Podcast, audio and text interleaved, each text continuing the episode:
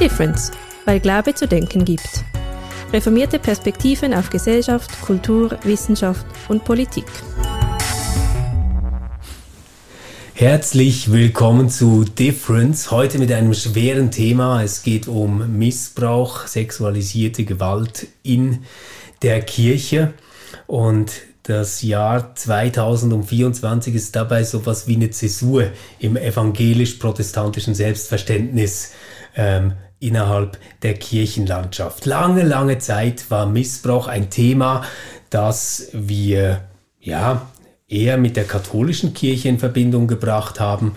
Oft war so die Rede davon, ja, das gibt es vielleicht bei den Reformierten auch, ähnlich wie es auch in Sportvereinen oder Freizeitgruppen zu Missbrauchssituationen kommen kann. Diese Haltung ist über den Haufen geworfen worden mit dieser Publikation der EKD-Studie und viele, viele Menschen sind davon überrascht worden aus Kirchenpolitik, im Pfarramt, in Kirchgemeinderäten. Und man hat das Gefühl, auch innerhalb der akademischen Wissenschaft. Eine, die davon nicht überrascht worden sein dürfte, ist Isabel Noth. Sie arbeitet seit mindestens zehn Jahren an diesem Thema. Es gibt eine Veröffentlichung ähm, von 2015, es gibt eine Veröffentlichung ähm, vom vorletzten Jahr dazu. Ähm, das ist die fundierte Auseinandersetzung mit Missbrauch in der Kirche, die eben nicht einfach eine konfessionelle Schranke eingezogen hat. Isabel, wir haben Glück, dass du heute mit uns über dieses Thema sprichst als Expertin. Schön, dass du da bist. Herzlichen Dank. Vielen Dank für die Einladung. Und auch mit uns diskutieren wird Frank Matwig. Ähm, Frank ist einer der ähm, die Missbrauchsthematik aus unterschiedlicher Perspektive schon in den Blick genommen hat. Er hat zu tun äh, mit der Seelsorgeausbildung, wo das ein wichtiges Thema ist. Frank ist aber auch einer, der immer wieder ähm, den Finger äh, auf den wunden Punkt legt und sagt, ah, nicht vorschnell vergeben, nicht vorschnell überdecken, nicht vorschnell aufarbeiten.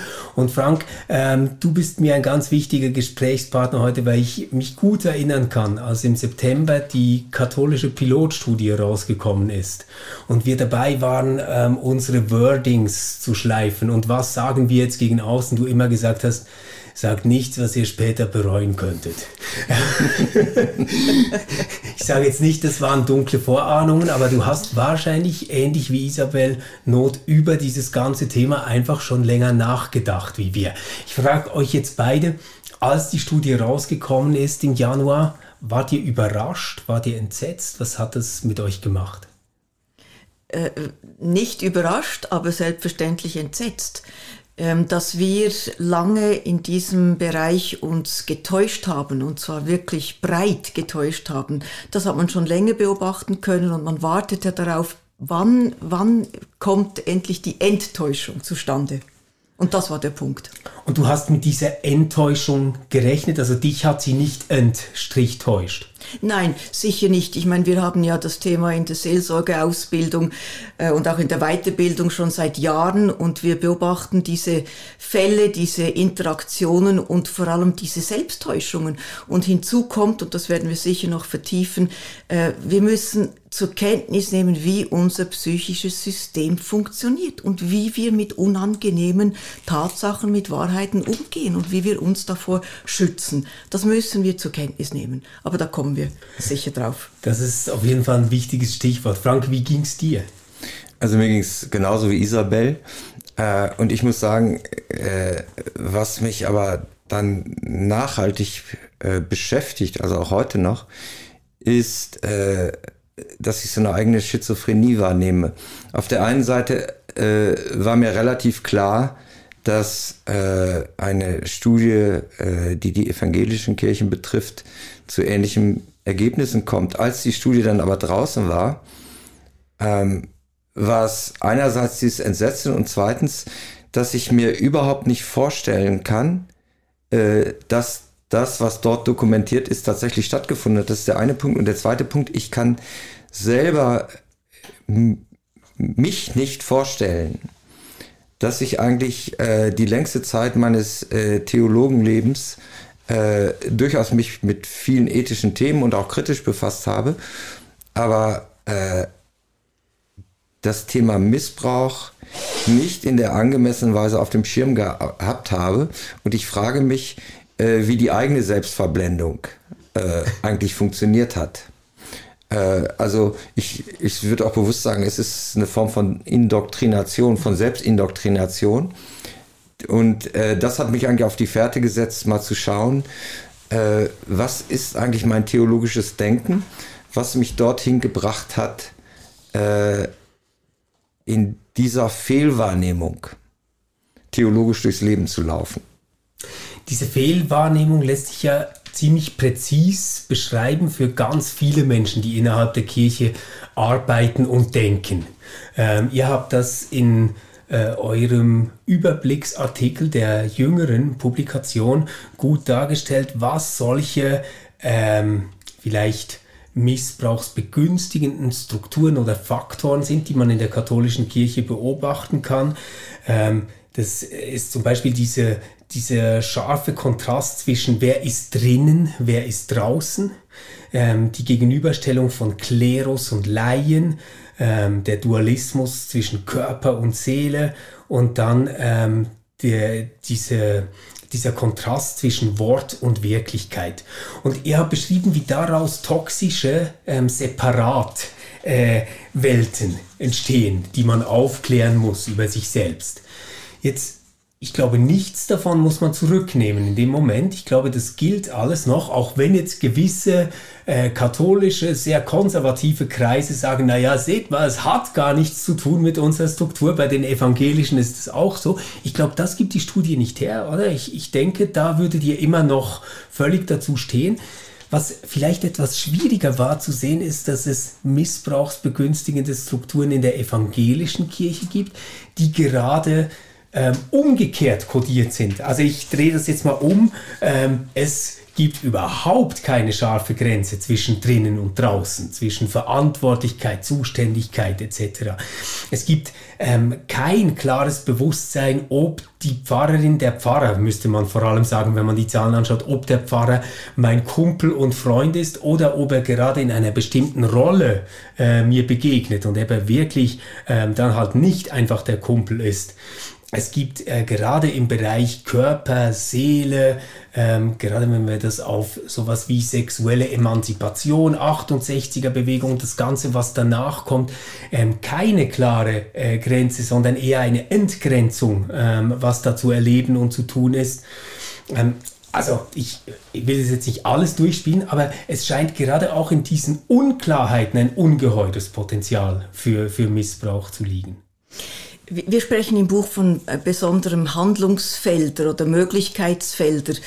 Ähm, das heißt, dass all das, was du jetzt aufgezählt hast, das sind alles Aspekte, äh, die missbrauchsbegünstigend sein können, nicht müssen, sein können. Ähm, zentraler scheint mir noch als das, was halt in den unterschiedlichen Möglichkeitsfeldern wirksam wird, zu überlegen, nochmals, wie funktionieren wir Menschen? Und ich habe, ich finde, das hat mich jetzt beeindruckt, Frank, was du gesagt hast mit dieser Selbstreflexion.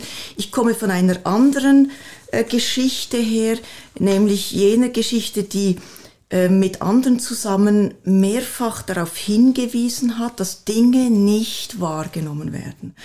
Und deshalb massiv auch unter Druck gesetzt wurden ähm, vieles von dem miterlebt haben, was geschieht, wenn man auf ähm, schmerzhafte wunde Punkten hinweist, auf Mechanismen, die ablaufen, die aber mit so viel Macht verbunden sind, dass man einfach nicht dagegen ankommt und dann die ganze Gewalt zu, äh, äh, zu spüren bekommt von Kreisen, die das auf alle Fälle unterdrückt, unterdrücken wollen. Ähm, und das war jetzt jahrelang so. Ähm, das war im Seelsorgeausbildung, in Kursen so, wenn man darauf hingewiesen hat, Moment, was haben Sie jetzt oder was hast du gerade gesagt? Wie bitte? Ähm, und das ganz schnell kaschiert wurde. Mhm. Und wenn man dann weitergefahren ist und gesagt hat, nochmals, wie bitte? Seid ihr euch bewusst, was, was jetzt gerade abgeht? Dass das also fast Kurse gesprengt hat. Äh, und wenn man da ähm, nicht irgendwie realisiert hat, man, man fliegt jetzt gleich raus, wenn man da weiterfährt und man kann Also quasi äh, sich muss sich entscheiden, will man jetzt ähm, äh, das die ganze Geschichte auffliegen lassen oder hält man sich etwas zurück? Denn man hat es ja gesagt. Ähm, das war wirklich unwahrscheinlich belastend. Und ich spüre noch heute im Rückblick auf diese verschiedenen Situationen von Profis, notabene kirchlichen Profis, die hier wirklich kolossal versagt haben, die nicht wahrgenommen haben, die weggeschaut haben, wie auch erlösend nun heute es ist, dass nun endlich gezeigt wird, da ist so viel Täuschung in den Kirchen vorhanden und da wird so viel weggeschaut wir haben jetzt nochmals einen anderen Standpunkt, wo wir schauen können, wie ist es eigentlich wirklich. Du hast am Anfang gesagt, wir müssen verstehen, wie dieses psychische System funktioniert. Ja. Ist das das, was du meinst mit dem psychischen System? Dass wir Dinge, die uns unangenehm sind, wegdrücken ähm, und nicht wahrhaben wollen und die keine Sprache bekommen sollen? Wir haben, wir haben ja auch in der, in der Sozialpsychologie die ganze Bias-Forschung. Ja die ganze Forschung, wie wir wahrnehmen, wie wir Dinge ähm, wie selektiv auswählen, immer nur das an Informationen beziehen, was uns, was wir eh schon für richtig erachten, bestätigt, also der Confirmation Bias. Wir nehmen das andere gar nicht wahr. Und wir lassen uns ja dauernd bestätigen von jenen um uns herum, die der gleichen Meinung sind.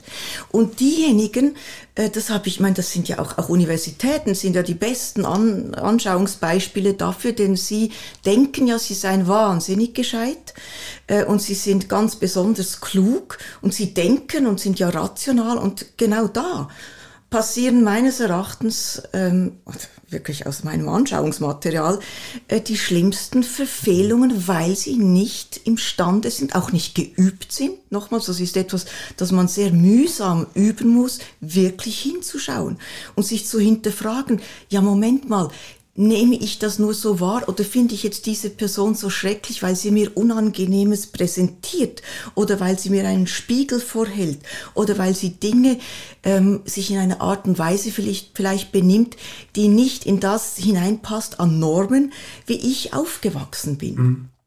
Nur ganz kurz, nur ganz kurz, noch die, die, ähm, das, was ich als richtig erachte, ähm, die Normen, die ich pflege, alles, was ich für richtig finde, wenn das in Frage gestellt wird, dann habe ich ein Problem.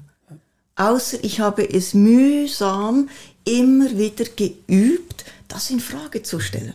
Und noch ein letztes, wir kennen es aus der Forschung, es gibt zig Studien, die zeigen, Leute, ähm, die jetzt zum Beispiel, nehmen wir Serendipity-Forschung, Leute, die ähm, eher ähm, negativ, pessimistisch eingestellt sind.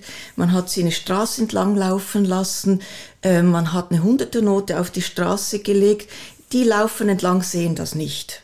Leute, die eher positiv eingestellt sind, neugierig dem Leben gegenüber, offen, Selbstverständlich sehen Sie mit einem bedeutend höheren Prozentsatz diese Hunderternote. Das ist so eines der Beispiele.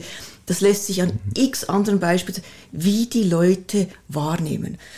Noch ein letztes, sorry, ich bin gerade fertig. Mach nur, du nein, hast ich, ganz viel Zeit. Ja, nein, ich, ich merke einfach, das beschäftigt mich sehr, weil eigentlich die Universitäten sind Forschungsstätten. Sie wüssten das alles, aber sie sind nicht imstande, die Konsequenzen davon äh, zu ziehen und umzusetzen. Was das für ihre Strukturen bedeutet, was das für ihre Abläufe bedeutet, sie schaffen es bis jetzt einfach nicht. Und die Kirchen darf ich mal so behaupten, auch noch nicht. Oder?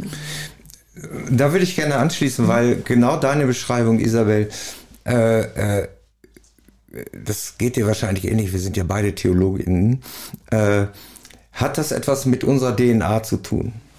Also ist das, ist das ein, sage ich mal, ein heterogenes Phänomen, was Institutionen haben, die irgendwie so konstruiert sind wie Universität oder Kirchen? Oder hat es auch etwas Spezifisches, was mit unserer Art und Weise, wie wir äh, Institutionen denken, also aus einer theologischen Perspektive oder aus einer kirchlichen oder theologisch-kirchlichen Perspektive äh, zu tun? Das ist äh, eigentlich was mich beschäftigt und das, das Verrückte, was ich also quasi so als Selbsttest festgestellt habe, wenn ich unter dem Eindruck äh, der Missbrauchsstudien der letzten Jahre äh, die Bibel lese, auch die, die gerade die klassischen Traditionen, angefangen von der Hiob-Geschichte über äh, äh, die Bergpredigt, den barmherzigen Samaritaner, äh, äh, die, überhaupt die Geschichte des Leben Jesu, mh, hm, dann stelle ich plötzlich fest, dass sich die traditionellen, auch gerade moralischen Botschaften, die diese Texte konfront äh, äh, transportieren, sich vollständig umdrehen. Also wenn ich das Beispiel Hiob nehme. Hiob, der äh, diese Wette Gottes mit dem Teufel, die äh, bei der ersten Wette dazu führt, dass er alles verliert. Er verliert seine Kinder, er verliert seine Familie, er verliert sein ganzes Eigentum. Und was macht Hiob? Er zerreißt seine Kleider und lobt mhm. Gott.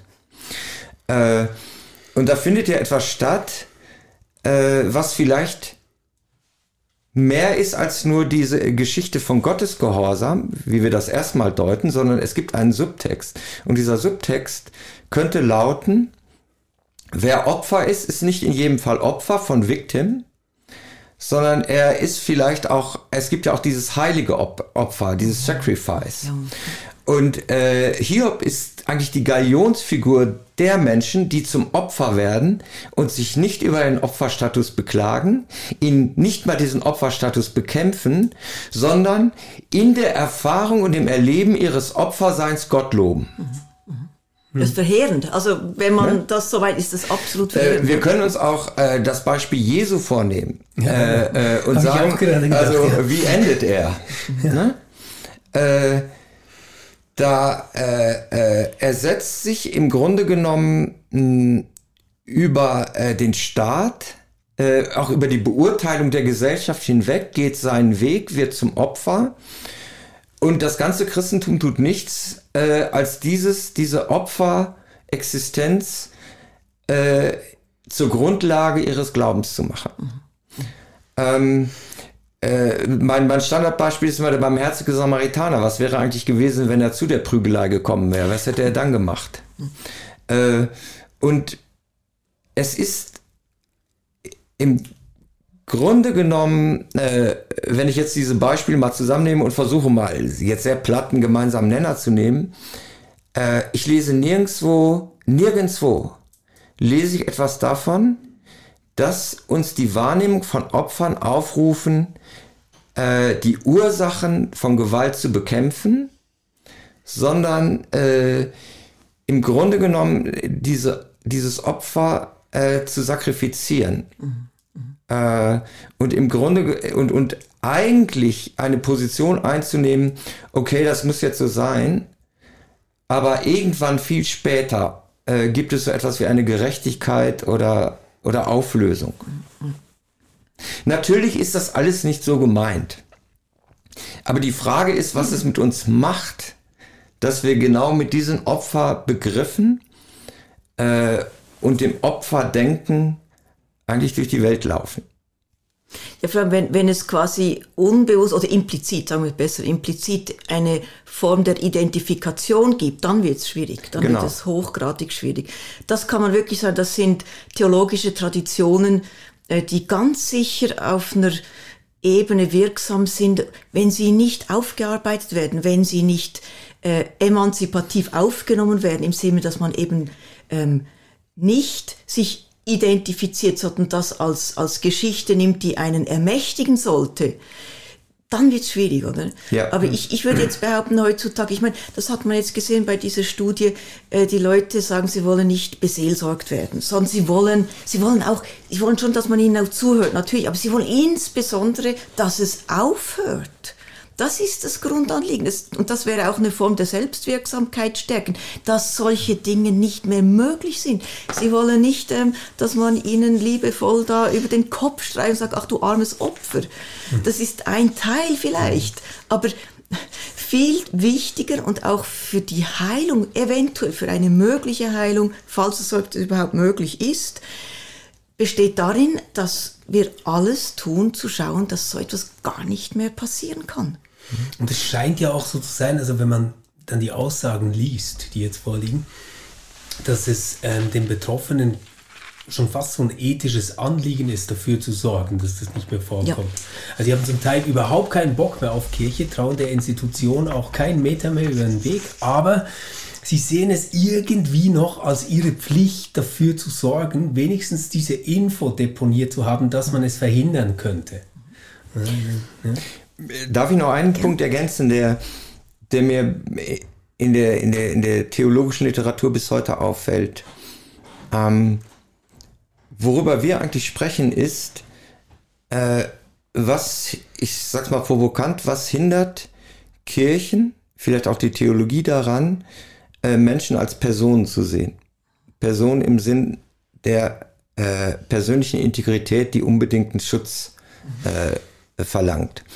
Und mir ist in der, in der theologischen Literatur aufgefallen, bis heute, bis in die Gegenwart, dass dort, wo, äh, ich sage mal im außertheologischen Bereich, selbst, vor allen Dingen in der Jurisprudenz, selbstverständlich von der Person gesprochen wird, die Theologie immer noch von den Menschen und schlimmer noch äh, vom Singular, dem Menschen spricht. Das ist ein Running Gag durch die Theologie hindurch. Geschichte hindurch. Und wenn man sich überlegt, wie äh, der theologische Mensch, also der Gattungsbegriff Mensch konnotiert ist, dann ist der Mensch immer äh, im Grunde genommen Peo, die Peorative, das Peorative gegenüber zu Gott. Mhm. Ja, ja, ja. Äh, das stimmt, ja. Und wir sprechen immer noch von Menschen. Äh, ich vermeide diesen Begriff seit langem und spreche von Personen und stelle selbst fest, das ist wie ein Fremdkörper in der theologischen Rhetorik. Ich meine, überleg mal, wo ja, du in, ja. in theologischen äh, äh, äh, Werken, wo von der Person die Rede ist. Es ist immer von Menschen die Rede. Und ich glaube, jetzt könnte man sagen, das ist eine Spitzfindigkeit. Äh, wir wissen auch, was wir meinen. Nein, das, das, ist, ein, das ist ein Denkstil. Mhm, mh. Und der Mensch ist theologisch wirklich besetzt in der Relation, und zwar in, als pejorativ zu Gott. Mhm. Also jetzt, jetzt musst du vielleicht kurz unsere Zuhörerinnen und Zuhörer mitnehmen. Diese Unterscheidung ähm, Person, Mensch, was trägt die aus auf das Thema ähm, Missbrauch, Strukturen von Missbrauch, systemische Zusammenhänge, die Missbrauch begünstigen in der Kirche?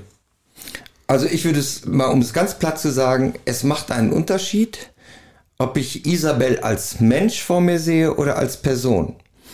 Äh, viel, man kann es, äh, es gibt ganz viele Beispiele in der, in der, in der Kirchengeschichte und Theologiegeschichte, wo man das klar machen muss, äh, kann, machen kann. Äh, die, die wirklich alle Konfessionen, da kann sich keine von freisprechen.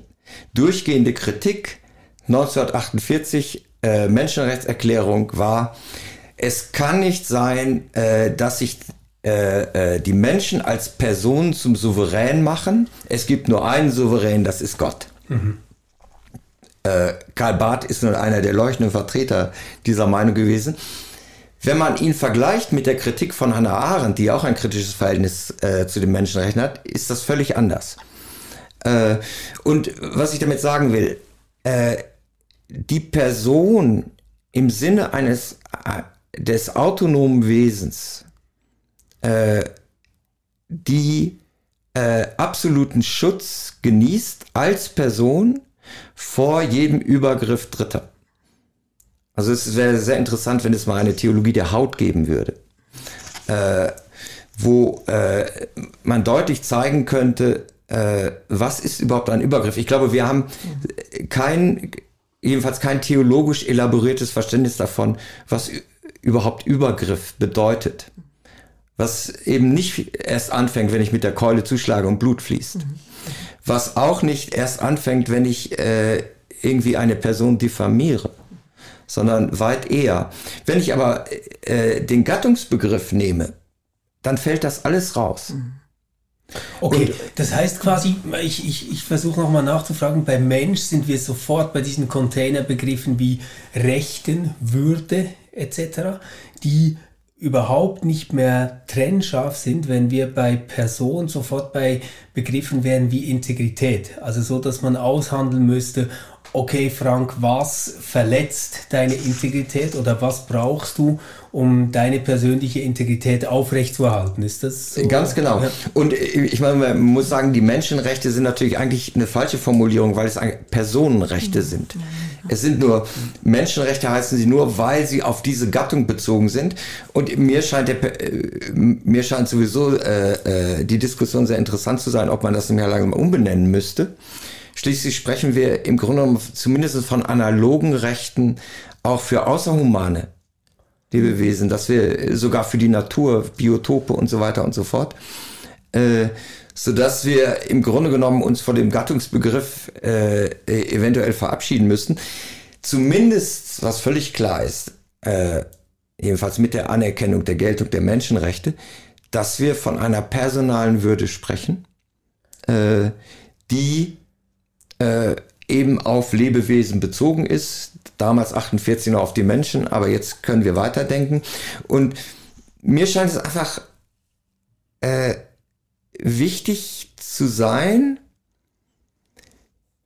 wie können wir einen positiven theologischen Begriff von Autonomie bekommen, der im Grunde genommen äh, das Fundament, den Felsen äh, der Person ausmacht. Okay, ich versuche das jetzt mal wieder ein bisschen zurückzubinden. Also wir haben jetzt von Isabel gehört, du warst nicht überrascht, für dich war es eine Erleichterung. Du hast gesagt, hey, ich arbeite ständig in Strukturen, wo eigentlich das, was selbstverständlich sein sollte, beinahe zum Skandal wird. Es würde mich dann noch wundern, ob du vielleicht irgendwie anonymisiert ein Beispiel dazu bringen kannst, damit das etwas anschaulicher wird. Frank, du weist darauf hin, dass du sagst, naja, dass das so ist in diesen Strukturen, ähm, und du hast jetzt, glaube ich, stärker nochmal an die kirchlichen Strukturen, die theologischen Strukturen äh, gedacht, ähm, das hängt damit zusammen, dass wir ein ganz schräges Bild haben von ähm, Mensch, nämlich in dem Sinne, dass wir ihn nicht als Person denken, sondern ähm, als Gattungsbegriff, den wir völlig überhöhte, aber dann auch nicht einholbare ähm, Rechte, jetzt um es so einfach zu sagen, zuschreiben. Oder mhm. ist das ungefähr richtig zusammengefasst? Isabel, gib, gib, kannst du uns so ein Beispiel geben, was ähm, wir sagen würden, naja, eigentlich müsste das selbstverständlich sein, aber du wurdest angeschaut wie eine Außerirdische bislang. Also ich, ich, ich habe auch darüber geschrieben, äh, absolut anonymisiert und so weiter. Ich möchte es aber gerne an der Entwicklung der Begriffe, kann ich es, glaube ich, äh, gut aufzeigen. Früher sprachen wir von Missbrauch. Ähm, Kindsmissbrauch, sexueller Missbrauch. Und man hat dann gemerkt, ja, Moment mal, es gibt ja auch keinen sexuellen Gebrauch. Also die, das hat man gemerkt, das geht mhm. so nicht. Dann hat man äh, gesprochen jetzt von ähm, sexueller Gewalt und sexualisierter Gewalt. Und das ist sehr spannend. Ich bin sehr froh, hat man die Gewaltperspektive in diesen Phänomenzusammenhang endlich aufgenommen. Ähm, und natürlich lässt sich sexuelle und sexualisierte Gewalt nicht klar trennen, aber es ist doch eine kleine Akzentverschiebung im Sinne, ist es primär jetzt eine sexuelle, eine eine sexuelle Handlung, die aber gewalttätig ist oder gewaltförmig ist, oder ist es primär eine Gewalttätigkeit, bei der die Sexualität funktionalisiert wird und deshalb äh, sexualisierte Gewalt ist. Beides ist ähm, nahe beieinander. Äh, ich finde diese Gewaltperspektive deshalb so absolut zentral, weil man eigentlich schon lange weiß, äh, in der Forschung, Sie an, oder denkt an Christian Pfeiffer zum Beispiel, Kriminologe, dass Kinder, Jugendliche, die äh, in gewalttätigen Familien, in einem gewalttätigen Umfeld aufwachsen, bedeutend stärker Gefahr laufen, ähm, sexualisierte Gewalt äh, ausgeliefert zu sein. Das heißt, die Schwächung, die Kinder und Jugendliche erleiden schon in Familien oder in ihrem Umfeld, ähm, macht sie besonders empfänglich nachher für solche äh, Gewalterfahrungen. Das heißt, Kirchen, wenn Sie das jetzt mal äh, zur Kenntnis nehmen, okay, es gibt hier Bezüge. Und wenn wir wirklich etwas verändern wollen, dann müssen wir uns jetzt zum Beispiel ganz dringend einsetzen für gewaltfreie Erziehung. Also ein klares ähm, Politikum in der Schweiz, wir diskutieren ja schon seit mehreren Jahren darüber, da könnte man wirklich was bewirken, weil es da einfach nachgewiesenermaßen Zusammenhänge gibt. Das ist so ein ganz konkretes Beispiel. Deshalb setzen wir uns jetzt auch zum Beispiel für Kinder- und Jugendseelsorge ein. Wir sagen, das wurde von den Kirchen vernachlässigt. Aber Isabel, müssen wir da nicht... Äh wenn ich dich richtig verstehe, voraussetzen, dass wir überhaupt erstmal Gewalt als Realität anerkennen und nicht im Grunde genommen äh, losgehen und mit dem, äh, mit, mit dem äh, Friedensjesus rumlaufen äh, und eine, eine, eine äh, äh, soziale Welt suggerieren, die ohne Gewalt ist. Weil dann brauchen wir keine gewaltfreie Erziehung mehr, wenn wir sowieso alle schon so gestreamt sind, wenn wir nur die richtige Moral haben. Äh, da Ganz bin ich bei meinem genau. nächsten Lieblingsthema. Äh, ich glaube, wir haben ein echtes und schon lange ein echtes Problem mit der Übermoralisierung, die ja jetzt auch von den, über die Kirchen hinaus in die Gesellschaft geschwappt ist. Und äh, diese Moralisierung führt dazu, die ist schon nachvollziehbar, aber sie führt dazu, äh, dass wir im Grunde genommen uns selbst ständig überfordern einerseits und äh, dass wir, glaube ich, auch selbst uns genötigt sehen, immer ein besseres Bild von uns zu haben, als es realistisch betrachtet aussehe. Und diese und mir geht es darum, äh, das auch im Anschluss, was ich eben gesagt habe, das ist eigentlich mit dem Opferbegriff genauso. Wir dürfen keinen Opferbegriff haben, wo wirklich die Opfer Victims sind. Das passt nicht in das christliche Weltbild. Und das Umgekehrte ist, die Kehrseite der Medaille, äh, wir, wir dürfen kei keine Realität der Gewalt annehmen. Das passt auch nicht in das Weltbild. Und wenn, dann höchstens in so einem therapeutischen Ding müssen wir wegmachen. Aber das, das ist ja das, was, ich meine, das ist ja mit ein Grund, weshalb die Konfliktkultur in den Kirchen ja ähm, ständig ja auch zu Recht äh, kritisiert wird, weil diese Dinge ausgeblendet werden, denn die passen nicht in unser Selbstbild hinein. Und wir kommen in dieser ganzen Konfliktgeschichten nicht weiter, wenn wir das nicht endlich mit in Rechnung stellen. Aber müssen wir dann nicht auch so konsequent sein? Das ist ja immer meine ein bisschen bösere These. Äh, dass ich sage, äh, nochmal an Dorlin anschließen, wir müssen eigentlich einen positiven Begriff einer theologischen Selbstverteidigung, also einen ja. theologisch positiven Begriff ja. der Selbstverteidigung ja. haben. also das ist auch, äh, äh, wenn wir, wir, also wir wer verteidigt was gegen wen? Wir akzeptieren, wir akzeptieren ja vollständig, äh, als gute liberale Demokratinnen ja. und Demokraten, dass es ein Gewaltmonopol des Staates geben soll. Ja. Also nicht, dass die Gewalt abgeschafft wird, sondern dass die Gewalt in die guten Hände gelegt werden soll, die äh, im Zweifelfall dreinhaut, um ja. uns zu schützen. Äh, und müssen wir nicht mal ernsthaft diskutieren, wie das denn aussehe, auch für kirchliche Strukturen? Mhm. Mhm. Also ich will ja jetzt nicht sagen, dass wir alle uns äh, mit dem Brotmesser ausrüsten und dann in, die, in den Gottesdienst gehen. Das ist nicht die Idee. Aber wir müssen doch so etwas wie ein, ein positives, auch theologisch, sage ich mal, theologisch-ethisch positiven Begriff von Selbstbehauptung, Selbstverteidigung haben. Wir müssen, was es in der Theologie gar nicht gibt, äh, mal einen Sicherheitsbegriff entwickeln. Ich möchte, der Frank Urbaniok, der, unser berühmter ähm, äh, Psychiater, äh, Forensiker, ähm, hat ja kürzlich, er hat ja auch eine Homepage und Podcasts, die er verantwortet und hat genau in die Richtung jetzt aus seinem Fach her argumentiert und wurde dann massiv, massiv angegriffen. Und ich merke das sind einfach. Ja gute Aussichten. Ich merke, in dem Moment, wo man diese heiklen, unangenehmen Themen benennt, wird es einfach schwierig, weil, weil nochmals Dinge, die unangenehm sind, die man einfach nicht in sein Selbstbild oder wo man einfach Schwierigkeiten hat, wo man ähm, ja seine Wahrnehmung ganz anders geschult hat, die passen da nicht hier rein und die mhm. wecken, die die die ähm, die verursachen Angst und die wecken einfach Abwehr und das immer wieder auszuhalten. Es ist manchmal wirklich ermüdend, aber ja. ja, es geht ja noch weiter, wenn ich das gerade noch sagen kann, so in der theologische Pointe. Ja. Äh, ich habe das mal so ein bisschen angeguckt. Also erstmal ist es bezeichnend, dass es den Sicherheitsbegriff in den einschlägigen theologischen Lexika gibt es den gar nicht. Äh, und äh, biblisch, ich habe nachgeguckt, die, die Zürcher Bibel übersetzt 49 Mal verwendet sie den Ausdruck Sicherheit oder sicher. Aber im Originaltext sind das völlig andere Kontexte. Äh, also da, darf ich ganz kurz, ich habe schon vor mehreren Jahren bei den Qualitätsstandards für die Gefängnisseelsorge kritisiert, dass nirgends der Begriff Sicherheit vorkommt. Mhm. Mhm. Das ist genau so ein Beispiel. Und dann habe ich mal so historisch geguckt, also der Sicherheitsbegriff ist eigentlich eine, eine Erfindung der, der, äh, des römischen Rechts oder der römischen, auch der römischen Philosophie. Cicero hat erstmal das als Tugend verstanden, also die Sicherheit vor den menschlichen Affekten. Mhm. Dann wurde es ein politischer Begriff und zuerst hat ihn die Kirche, also nach der konstantinischen Wende übernommen und relativ schnell wurde er zu einer der Todsünden, äh, weil natürlich die äh, biblische Botschaft und von der Kirche übernommen war, in der Welt gibt es keine Sicherheit. Wir präsentieren euch ein alternatives Modell, wo es die Sicherheit gibt.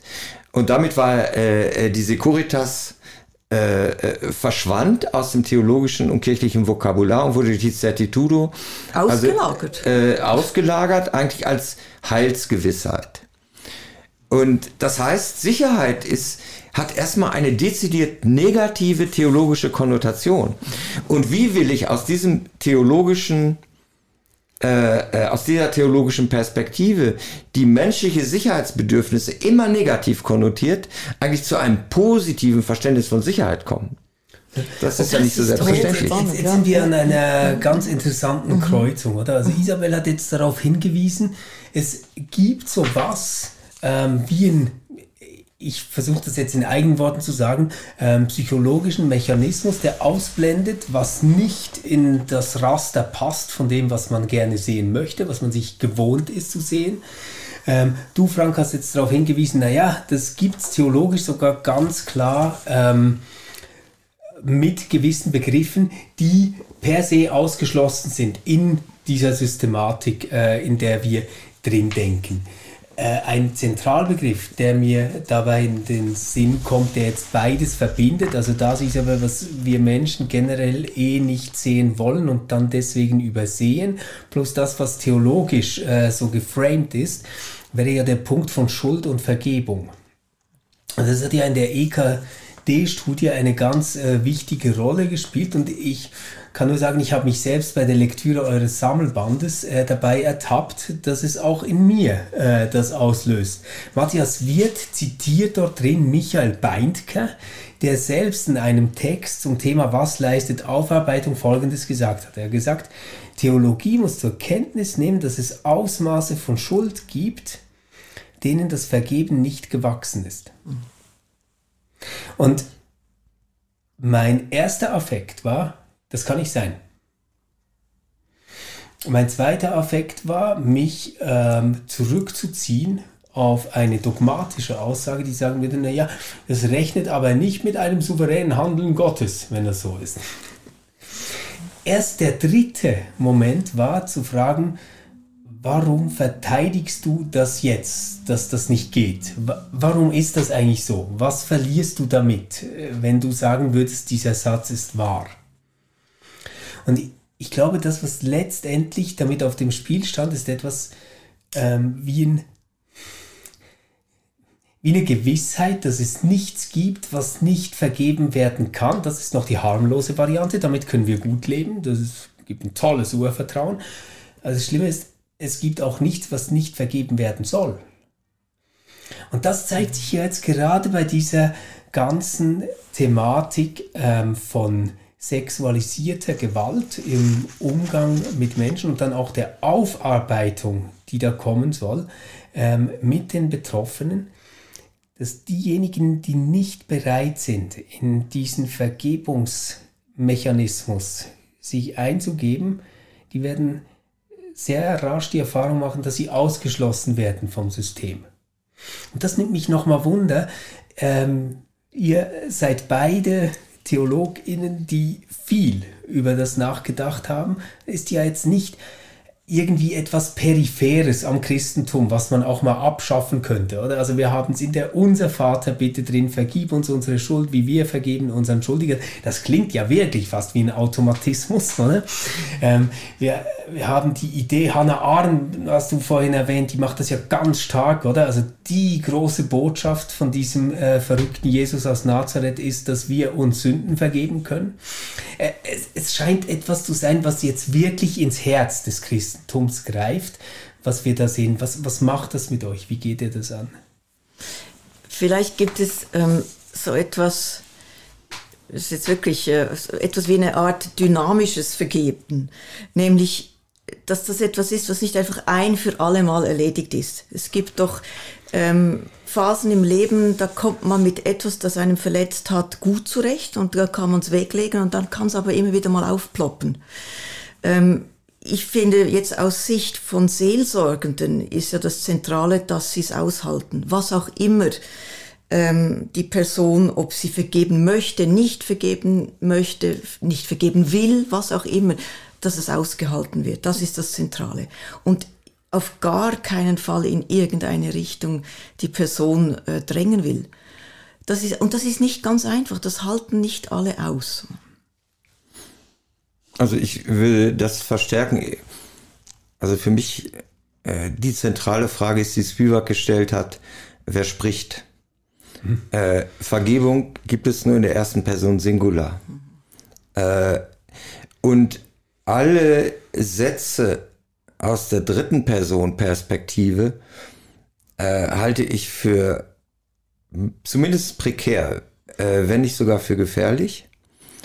Äh, ich muss sagen, mir, ich hab, mir hat das nie gepasst, wenn die Kirche über Vergebung spricht. Äh, wenn sie über Gott spricht, wenn sie über Jesus spricht, ist das okay. Aber äh, der, äh, fatal wird es, wenn es äh, von einer dogmatischen zu einer ethischen Aussage wird. Wenn mhm. wir also ein Attribut, was wir Gott zu schreiben, äh, für uns selbst in Anspruch nehmen und als Forderung an Menschen richten, äh, dann haben wir verloren. Ja, das geht nicht, ja. Ich verstehe das und ich teile diese Intuition sofort. Ich habe nur ein anderes Problem, was sich daraus ergibt, Frank. Ähm, weil machen wir es mal so mit einem einfachen Satz wie, für Gott ist es nicht unmöglich, jede Schuld zu vergeben, zu tilgen. Ja, Zum Glück bin ich nicht Gott. Ja, oder? Ich kann es nicht. Genau. Jetzt, jetzt, jetzt, kannst du sagen, naja, ähm, das mag sein, ich bin ja nicht Gott, also trifft das auf mich nicht zu. Würde dann aber heißen, Gott müsste auch in der Lage sein, über deinen Kopf hinweg vergeben zu können, was dir angetan worden ist. Und das ich meine das jetzt wirklich nicht so als äh, blöde Denkaufgabe, wie kann er einen Stein machen, der so schwer ist, dass er ihn nicht hochheben kann. Also darum geht es mir nicht, sondern nur, schließt nicht schon Vergebung als Begriff in sich selbst aus, dass das über den Kopf von Betroffenen hinweg passieren darf. Also wird nicht Vergebung als etwas, ähm, das aufgibt, an etwas festzuhalten nur dadurch möglich, dass derjenige, der darin gefangen ist, als supererogatorisches Moment das loslässt, ohne dass irgendjemand das von ihm oder ihr je hätte einfordern dürfen. Gut, das würde ja bedeuten, äh, eine Person vergibt, wenn sie vergibt. Genau. Äh, das würde ich auch nicht ausschließen. Aber es gibt keine Gründe, warum sie vergibt es gibt keine äh, Begründung, warum man die Forderung stellen kann. Es gibt, kein, es gibt nicht mal eine Plausibilität. Es, ich, wahrscheinlich, äh, das ist jetzt so ein bisschen äh, äh, aus der Hüfte geschossen, aber wahrscheinlich äh, kann sich Vergebung nur ereignen, selbst für die Person, die vergibt. Ich weiß nicht, äh, es ist wieder, wir sind wieder moralisch völlig verkleistert, wenn wir meinen, äh, wir würden in uns äh, äh, eine Forderung verspüren zu vergeben. Ich glaube, das stimmt nicht. Das bilden wir uns ein, das, das, das sind wir das kann gut sein, aber, aber wenn, wenn wir das mal jetzt mit diesem Dreh weiterdenken, dann wird sowas wie eine Unser Vater bitte. Ähm, ähm, vergib uns unsere Schuld, wie wir vergeben unseren Schuldigen ähm, erscheint da plötzlich in einem komplett anderen Licht. Ich glaube einfach, dass Vergebung, wenn sie, wenn sie wirklich funktioniert, dann muss sie die größte Disharmonie sein. Okay. Und wir verwechseln ständig unser Bed Harmoniebedürfnis damit, dass wir die Harmonie herstellen können, indem wir möglichst viel vergeben. Ja, und wir müssen, okay. etwas müssen wir unbedingt, mm, was, was einfach zentral ist. Ähm, dass Menschen auch dann weiterleben können müssen, wenn ihnen nicht vergeben wird. Ja. Also um auch noch eine andere Perspektive mit einzubringen. Das heißt, äh, ihr Leben ist dann auch nicht abhängig davon, dass ihnen Schuld vergeben wird. Ja, und die Personen, die nicht vergeben können, müssen auch weiterleben können. Unbedingt. Ne? Unbedingt. Also ich meine, vieles, was, was wir heute unter dem äh, äh Begriff von Trauma subsumieren, hat ja damit zu tun. Mhm. Erklär das kurz, Frank. Also das muss, das muss Isabel ja, erklären. Ja. ja, genau. Wenn wir schon. Ja. Also wie hängt das zusammen? Trauma? Also Trauma ist für mich eine, eine Situation. Isabel, du musst mich korrigieren, weil ich ja, bin der absolute ist, Laie und ja, du bist die Expertin. Ähm, Trauma ist für mich, oder so stelle ich mir das vor und mein, mein äh, sehr rudimentären Kenntnissen, ist etwas, was dich gefangen hält und wo du völlig ohnmächtig dieser Erfahrung und diesem Erleben, deinem Erleben gegenüber ausgesetzt bist. Das heißt, selbst wenn du, wenn du es äh, verarbeiten, äh, bearbeiten, integrieren, loswerden, selbst wenn du vergeben willst, du hast keine Macht darüber, das zu tun. Das ist eine der, der schlimmsten Ohnmachtserfahrungen, dass man eben genau dem ausgeliefert ist. Du musst mir aber noch erklären, wie du den Zusammenhang herstellst zur Vergebung. Denn unabhängig, ob jetzt da vergeben wird oder nicht, es kann natürlich heilend sein äh, für den Prozess, das Trauma zu überwinden, dass jemand sich äh, entschuldigt oder beziehungsweise um Entschuldigung bittet. Äh, und dass ich vergeben kann. Es gibt auch Ansätze, die sagen, nur wenn ich vergeben kann, kann ich ein Trauma wirklich ähm, überwinden. Da wäre ich sehr vorsichtig. Ähm, ich denke, Traumata sind auch zumindest lebbar, äh, ohne ähm, sich jetzt gedrängt zu fühlen, vergeben zu müssen, so sehr es natürlich für ein Weiterleben, für das eigene Weiterleben auch befreiend sein kann, zu sagen, was auch immer war, ob man dem jetzt Vergebung sagen will oder nicht, es hat keine Macht mehr mhm. über mein weiteres ja. Leben. Das kann auch eine Form von Vergebung bedeuten. Das, das finde ich sehr spannend, oder? Weil es scheint mir irgendwie ja doch noch mal was anderes zu sein, ob ich sage, ähm, ich spreche mich selbst davon frei, von dieser Handlung, die jemand an mir getan hat, bestimmt zu sein und darauf auch reduziert zu sein, in einem Begriff ein Opfer zu sein oder wie auch immer. Oder zu sagen, ich rechne es dir nicht mehr an.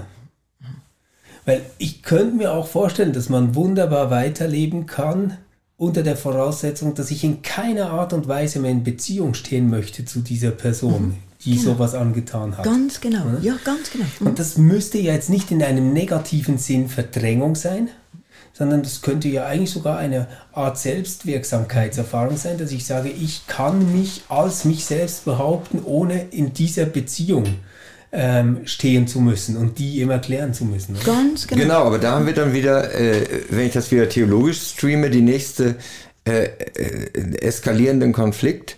Wie machen wir es dann mit der Mahlgemeinschaft? Mit der ganzen Geschwisterlichkeit? Ja, ja. Wie machst du es mit dem Friedensgruß, oder, der vorangeht? Ja. Oder, und das, wisst ihr, das, das ist das, was mich so beschäftigt beim Ganzen. Ähm, ich habe ich hab ein bisschen Angst, dass wir jetzt äh, zu Maßnahmenpaketen kommen werden in der Kirche. Genauso, Isabel, wir können den Fall jetzt nicht vertiefen, aber genauso wie es das gibt bei der Uni, wenn an einem Institut etwas nicht gut läuft, oder? Wir kennen das jetzt gerade, dann gibt es Maßnahmenpakete und wir machen die 16 tollen Schritte und für die zwölf Konsequenzen stehen die vier Leute gerade, etc. pp. Und das läuft dann. Aber das, was doch im Moment eigentlich auf dem Spiel steht, sind fast alle Begriffe und die Konstellationen dieser Begriffe, die so ungefähr das ausmachen, was man so ein Weltbild im christlichen Glauben nennt. Also, dass da der liebe Gott ist, ähm, dem ich mein Leben verdanke, dem mein Nächster auch sein Leben verdankt, ähm, wir uns ähm, zwar wehtun können, aber auch wieder vergeben können, dass wir uns eine Entschuldigung schulden, aber dann auch Vergebung schulden etc., dass die Beziehung, wie wir sie untereinander gestalten, prägend ist für die Beziehung, die der liebe Gott mit uns hat. Das sind ja alles Dinge, die mag man sich so kaum mehr denken, wenn man ähm, schon nur diesen, äh, äh die, diesen zusammenfassenden Teil äh, der Metastudie von Watzlawick gelesen hat, oder? also da, da sträubt sich einem doch alles und, und man fragt sich so, wie soll das jetzt wieder gehen? Diese Art von Theologie, die wir jetzt immer selbstverständlich gedacht haben, einfach so weiterzumachen, als, als wäre nicht. Eben, äh, das, das ist eigentlich die Frage, die mich ja auch beschäftigt. Deswegen habe ich das mit der Mahlgemeinschaft auch eingef äh, äh, das Beispiel gebracht, weil der Punkt ist, wir können ja sagen, wir könnten natürlich sagen, also unsere Geme ganze kommunitärer, unser ganzer kommunitärer Geist, der äh, eine gewisse Moral äh, äh, befördert hat, die im Grunde genommen uns unaufmerksam gemacht hat, unsere Wahrnehmung äh, äh, wirklich zugekleistert hat, die müssen wir hinter uns lassen, aber dann können wir die Kirche dicht machen.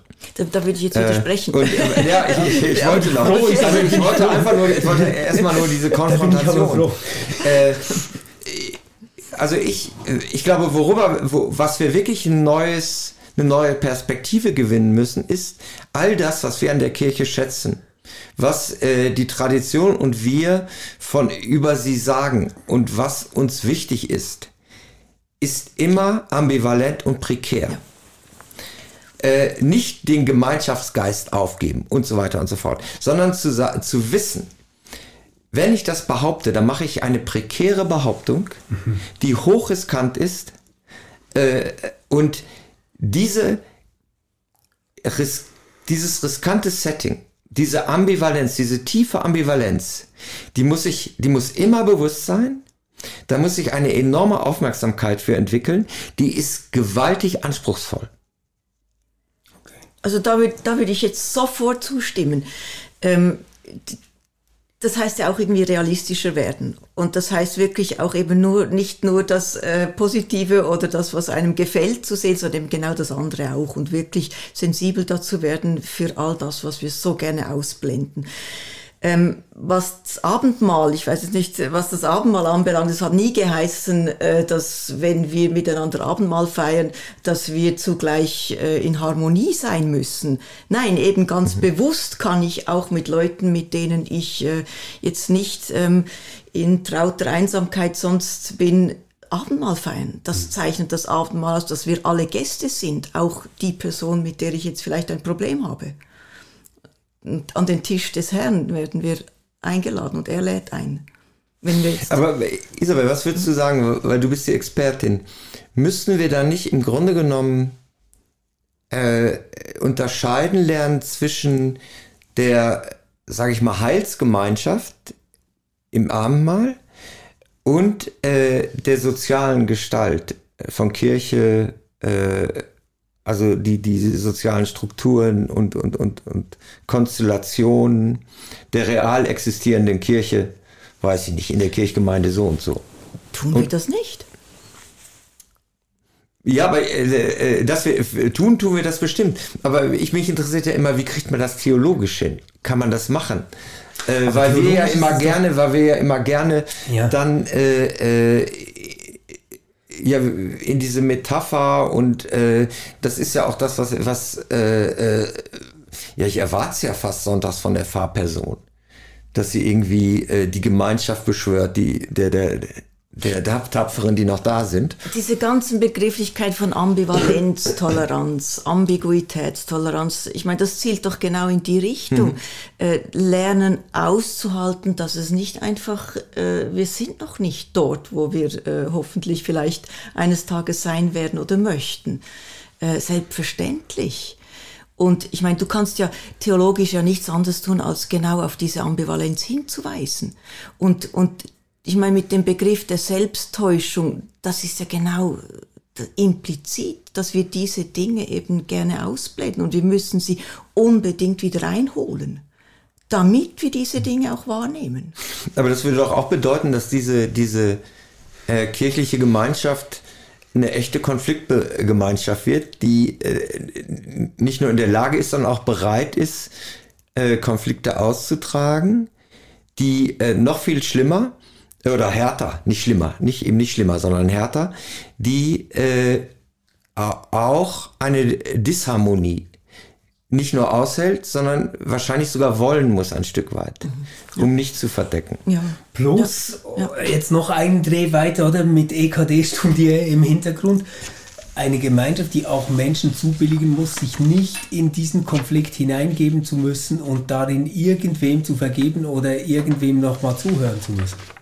Also es, es muss auch möglich sein, ähm, zu sagen, ich habe euch das jetzt gesagt, ähm, das ist die Grenze meiner Kapazität, mehr kann ich nicht tun, ohne dass ich irgendjemandem vergeben oder zuhören oder mich in irgendetwas integrieren oder so äh, können muss, oder? Ja, das ist A und O. Ja. Und das, das, die, die große Herausforderung ist dann, die ja Rainer Ansem sehr schön in dem Text in deinem ja. Band äh, äh, problematisiert, äh, äh, wie gehen wir dann um mit äh, Konsens, Gewissheit und Vertrauen? Also ich meine, Vertrauen, fides et fiducia, die also wirklich im Zentrum der reformatorischen Theologie, Glauben heißt Vertrauen ja. und Vertrauen. Ähm, ja, ja, schön gesagt. Aber äh, natürlich ist, wenn ich diese, die, sage ich mal, äh, diese Harmoniestimmung erzeuge oder eine allgemeine Erwartung, äh, Erwartungshaltung stark machen kann, dann ist das mit dem Vertrauen geschenkt. Ne? Das, ist, das geht dann wie Butter in der Sonne. Äh, was ist aber, wenn ich feststelle, nein, so ist es nicht? Äh, es gibt ein gesundes Misstrauen, manchmal auch ein ungesundes. Äh, es gibt eine Disharmonie, die Isabel, wie du am Anfang gesagt hast, wir müssen einfach mal den Menschen in seiner Gesamtheit äh, die, äh, zur Kenntnis zu nehmen, da den Menschen und dann aber nicht die Person darüber vergessen, die, wie sie uns nämlich erscheint. Kein Mensch erscheint uns als Mensch, sondern immer als Person. Ähm, aber wie können wir, oder ich sag mal, wie kann ich vertrauen in Strukturen, die, durch, die ich durchaus als disharmonisch wahrnehme? Und dies sein müssen, ja. Wie kannst du in diesen Strukturen oder diesen Strukturen vertrauen? Das habe ich in jetzt diesen, akustisch in nicht diesen. verstanden. In diesen, ja. Die Schwierigkeit jetzt Vertrauen tue ich den Strukturen, wenn sie disharmonisch, vertraue ich viel eher. Ich vertraue äh, nie einem Club, der immer einer, der einer Meinung ist. Ja, das habe ich noch nie getan. Es ist einfach, was wir jetzt diskutieren, irgendwie setzt es ja auch Personen voraus ähm, mit einer gewissen Bewusstheit, mit einer gewissen inneren Stärke, mit einer gewissen äh, inneren Erfahrungshorizont. Ähm, und ich befürchte manchmal jetzt, manchmal fast ein bisschen, wir überfordern vielleicht äh, auch gewisse Personen, äh, die ja auch Teil der Kirche sind. Und die Frage ist, wie können wir Leute stärken, damit sie sich das auch zutrauen, hier auch kritisch zu sein und Dinge wahrzunehmen, äh, die sie vielleicht ängstigen oder äh, mhm. sie durcheinander bringen. Um das geht's. Wie kriegen wir die Stärke hin? Ja. Ich, ich würde da sogar äh, noch eine Forderung draufsetzen. Also das wäre ja toll, wenn Kirche ein Ort wäre, wo diese Personen so stark werden könnten, dass sie selbst für sich einstehen können. Aber eigentlich finde ich so, äh, Kirche als ganzer Begriff muss eigentlich immer mit denen rechnen, die das noch nicht sind und auch mit denen, die das nie werden können also aus ganz unterschiedlichen Gründen ganz besonders schutzbedürftig äh, sind und ja. bleiben. Und, und das ist ja eigentlich schon die Frage, die Kirche nochmal anders angehen müsste als jetzt zum Beispiel ein Sportverein, oder? Also bei einem Sportverein, sorry, wenn das jetzt zynisch klingt, aber da würde ich einfach sagen, na ja, habt ihr mehr oder weniger Fälle als ein anderer Sportverein? Bei, bei Kirche kann das ja nie funktionieren aus dem Selbstverständnis heraus, sondern die muss sich ja immer fragen, sind wir der bestmögliche Ort für Schutzbedürftige in unseren Reihen? Ja. Oder? Also das, mhm. das, das käme ja da nochmal dazu. Eigentlich. Und jetzt sind wir ja an einem Punkt, wo wir sagen müssen, na ja, wir haben lange gedacht, dass wir da ziemlich gut sind weil wir nicht diese Strukturen haben, wir haben sie am Anfang genannt, äh, sondern ganz andere Strukturen haben. Jetzt wissen wir, okay, die Strukturen, die haben uns nicht davor bewahrt, zum Teil waren sie sogar missbrauchsbegünstigend. Wir wissen, die Strukturen haben uns dann nicht geholfen, wo es darum ging, ähm, Fälle aufzuarbeiten, Menschen zuzuhören. Ähm, jemand hat bei der Pressekonferenz gesagt, die Kirche des Worts hat es nicht geschafft, uns zuzuhören und deswegen hat sie jetzt keine Sprache, ähm, um, um etwas zu diesem ganzen Missbrauch äh, zu sagen, der, der jetzt hier steht. Äh, das ist eine wirklich niederschmetternde äh, Diagnose, die man nicht so einfach verdaut. Frank, du hast angesprochen, es gibt theologische Konstrukte und Begriffe, die so ineinander greifen, dass sie das, was Isabel in der psychischen Struktur des Menschen, nämlich dieses Wegschauen, dieses Nichtwahrnehmen ähm, aufgezeigt hat, aus sich selbst heraus begünstigen. Lass uns mal so in der Schlussrunde vielleicht mal das Ganze konsolidieren, was, was jetzt besprochen worden ist und mal formulieren, was wäre denn jetzt ein Ausblick, der nicht die Probleme löst, das, das wäre mir zu viel, aber ähm, wo man sagen könnte, ähm, das könnten wir tun, es würde mir irgendwie Hoffnung geben, dass es besser wird, als es war. Also ich habe eine vielleicht viel zu simple Antwort, aber äh, die anschließt an das, was du gesagt hast, die Kirche des Wortes hat, äh, äh, fällt nichts mehr ein oder hat nichts zu sagen, dann würde ich sagen, ja, das ist doch wunderbar. Äh, die Hiob-Geschichte, als die Freunde anfangen, ihm zu erklären, warum das mit, äh, warum die Logik der Geschichte eigentlich ganz gut funktioniert, äh, sagt ihnen, haltet die Klappe und lasst mich reden. Und die große reformatorische, jedenfalls der reformierten Reformation, war ja das Hören zu schulen. Äh, dummerweise haben sie es beschränkt auf das Hören auf Gottes Wort und da würde ich heute ergänzen, zweite Re Reformation 02 oder 2.0, äh, auch auf die andere Person. Super. Gibt es bei dir auch sowas, Isabel, was du sagen Ja, ich, ich, ich kann mich da gerne gleich, ähm, ich, ich befürchte einfach auch das Hören wie das Sehen ähm, ist von vielen gesteuert. Und vieles fällt dadurch. Ähm, und mich interessiert insbesondere, wie können wir ähm, das Spektrum dessen, was wir sehen, dessen, was wir hören, erweitern, damit uns diese Missbrauchsgeschichten nicht immer äh, durch die Latten gehen im Sinne, dass sie einfach ähm, äh, negiert werden und dann diejenigen, die sie erlebt haben oder diejenigen, die versuchen darauf aufmerksam zu machen, dann noch äh, negativ gestempelt werden. Dass wir lernen, diese Zusammenhänge besser zu durchschauen. Und das Schwierige ist, das ist mit einem hohen kognitiven Aufwand verbunden. Den können und wollen nicht alle leisten, aber die Kirchen oder wir alle sind dazu äh, aufgefordert. Wir müssen an dem weiterarbeiten, dass dieses Spektrum erweitert wird. Ich habe leider nichts gefunden, was jetzt aus der Kirche selbst kommt, wo ich sage, ah ja, das äh, gibt mir jetzt so einen Hoffnungsfunken, dass das gut kommt. Ich hoffe eigentlich, dass wir mit Blick auf andere Disziplinen und andere Berufsgebiete Impulse finden, die uns weiterbringen. Ich habe eine Ex-Freundin, die ist Psychotherapeutin. Da gibt es ganz geklärte, geregelte ähm, Verhältnisse, in welcher Art von Beziehung sie mit einem Klienten während welchen Zeitraums stehen kann. Es ist klar, wie viele Selbsterfahrungsstunden sie mit sich ähm, gemacht hat, angeleitet hat.